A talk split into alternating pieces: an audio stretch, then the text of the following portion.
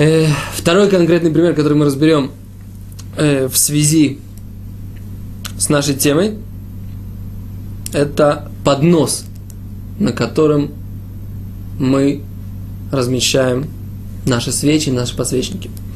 Мы говорили про ситуацию, когда у нас вот под, э, подсвечник просто вот стоит вот прямо так на столе. А вот если у нас есть такой поднос, на который мы ставим аккуратный, красивый поднос, ставим на него подсвечник, вот второй подсвечник, здесь еще там какие-то свечи, и вот так их зажигаем. Как быть в этой ситуации?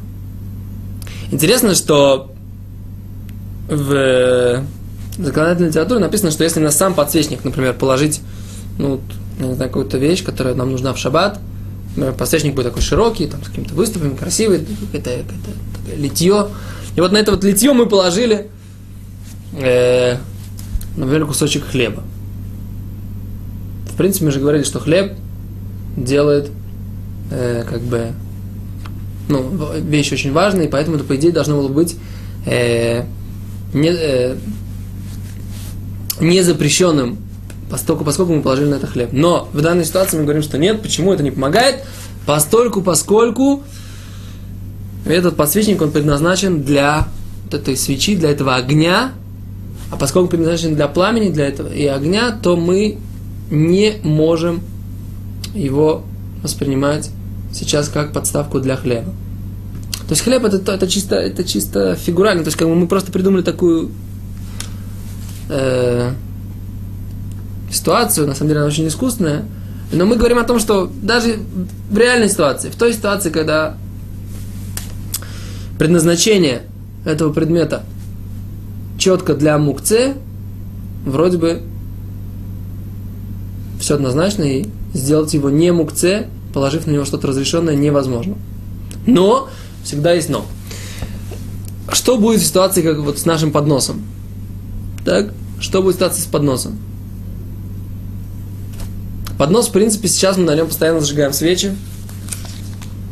И даже какое-то время постоянно э, больше, больше ничего с ним не делаем, только свечи как бы вот на него ставим, зажигаем. Как быть? Тут есть интересные два подхода. Есть, поня... А есть подход, который написан в книге Рамойша Файнштейна, что от имени Рамойша Файнштейна, извиняюсь, что постольку, поскольку постоянно действительно мы зажигаем на этом подносе, то он становится базой, и поэтому перенести его будет нельзя. Э, то есть, как бы даже если мы положим на него что-то разрешенное, и только в случае, если действительно какой-то большой поднос, который, который мы используем и для разрешенных предметов тоже, тогда действительно перед шабатом мы можем положить на него там. Я, например, у себя дома кладу стакан для кидуша. А, есть мнение, которое говорит, что это не так, что поскольку, поскольку этот э, поднос он сделан не только для свечей, а в принципе можно использовать для чего-то другого тоже, то он не воспринимается как подсвечник, только в ситуации, только как подсвечник, который сделан только-только для того, чтобы э, ставить на него свечу, тогда мы говорим, что невозможно его сделать разрешенным предметом. Он сам он сделан для того, чтобы быть подставкой для свечи. А поднос, в принципе, сделан не только для этого, и поэтому в данной ситуации он не является мукце. Э, да, его можно разрешить, извиняюсь, э, прошу прощения, если положить, э, если положить разрешенный предмет на него.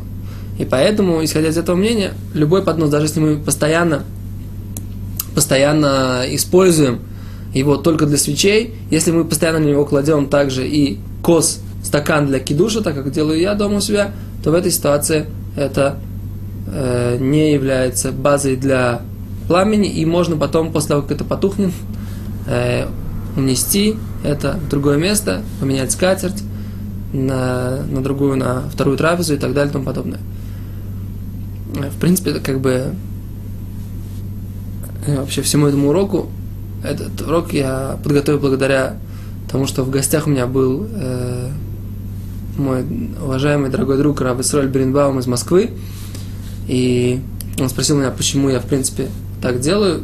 И я сказал, что как бы так, в принципе, я понимаю эту ситуацию, что этот поднос, который у меня, он не, только, не предназначен только для того, чтобы ставить на него свечи. Он попросил меня найти, где источники моего такого понимания. Действительно, я какое-то время сегодня э, покопался и вот нашел, что это так считал Равшлом Залман Ойрбах. Ну, вот, в принципе, и все, что касается подноса и свечей. Спасибо, до свидания.